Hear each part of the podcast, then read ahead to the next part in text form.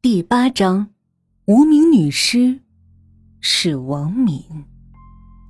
崔帅被无名女尸案子缠的已经好几天没回家了，他的媳妇儿也非常能理解，每到饭点儿都会给他送去亲手制作的饭菜。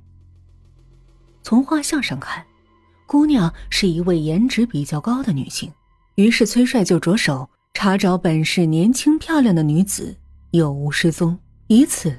可能有所突破。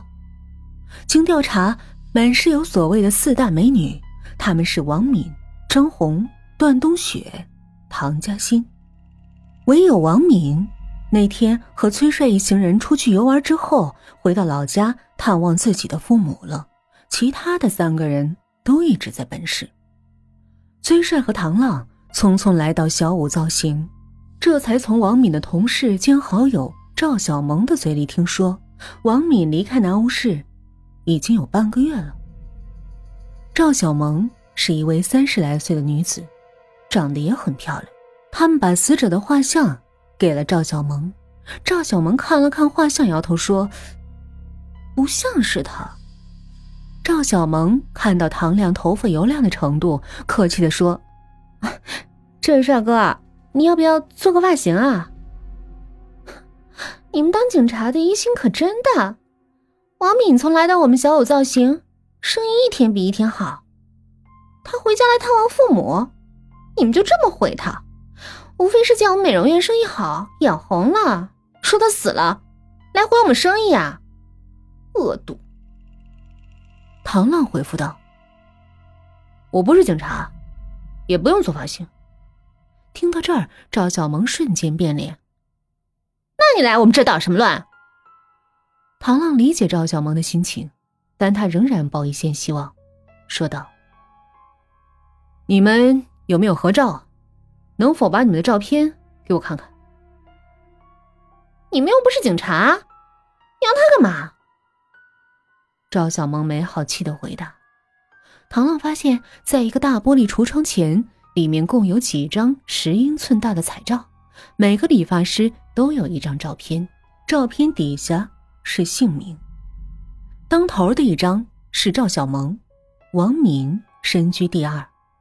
这几张照片上的理发师长得都挺漂亮，但是最漂亮的还是那王敏。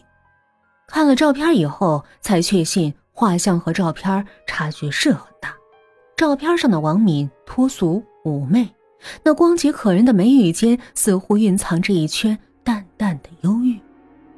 唐浪看着那照片和画像，虽然有很大的出入，但凭着他丰富的经验，可以断定，这死者很可能就是王敏。我是侦探，是南吴市侦查大队派来了解案情的，请问，王敏有没有男朋友？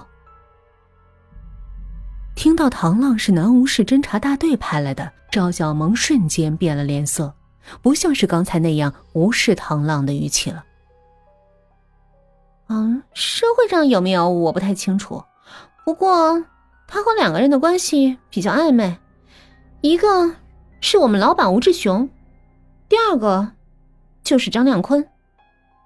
唐浪立马询问道：“你吴老板在哪？”赵小萌回答。他呀，出去了，什么时候能回来？我不知道。你能找到他吗？好吧。随即拨通了电话。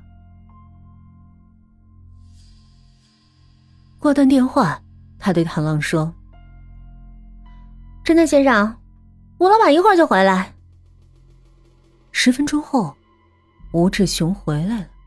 他是一位四十开外的中年男子。你是这里的老板？吴志雄见了唐乐，问：“感觉这么一个邋遢的小伙站在自己店里，很有可能会影响自己的生意。”吴志雄看了看赵小萌，像是在问这个人到底干嘛来的，上下打量着这位邋遢的年轻小伙。你找我有事儿？老板。他是刑警队请来的侦探，过来调查一下咱们的人员，想问您一些事儿。王敏是你过来的理发师？啊，是啊。他是你的恋人？嗯，确切的说，呃，是我未婚妻，可现在断了。为什么？唐浪询问道。他嫌我岁数大，长得不够英俊，就和我分道扬镳了。说白了，就是有了新目标呗。就这么简单？就这么简单啊！看得出，他对这事儿不愿多说。他大概看出唐浪对他的陈述不满意，又说：“还有什么可以说的？说再多也没什么用，还写小说啊？”有一件事儿，想请你帮忙。你你说吧，请你去认个人。谁啊？你见了就知道。吴志雄跟着唐浪来到停尸房，打开冷冻的库门。吴志雄看到一具腐烂的尸体，这尸体身上只有内衣，面目已经看不清了。吴志雄靠近，顿时脸色变得苍白如纸，全身颤抖不已，凄凄哀哀、战战兢兢的说：“是是王敏，你怎么一眼就能断定他是王敏？”他，吴志雄如遭雷击般的浑身战栗。他，他，他肩膀上有一个。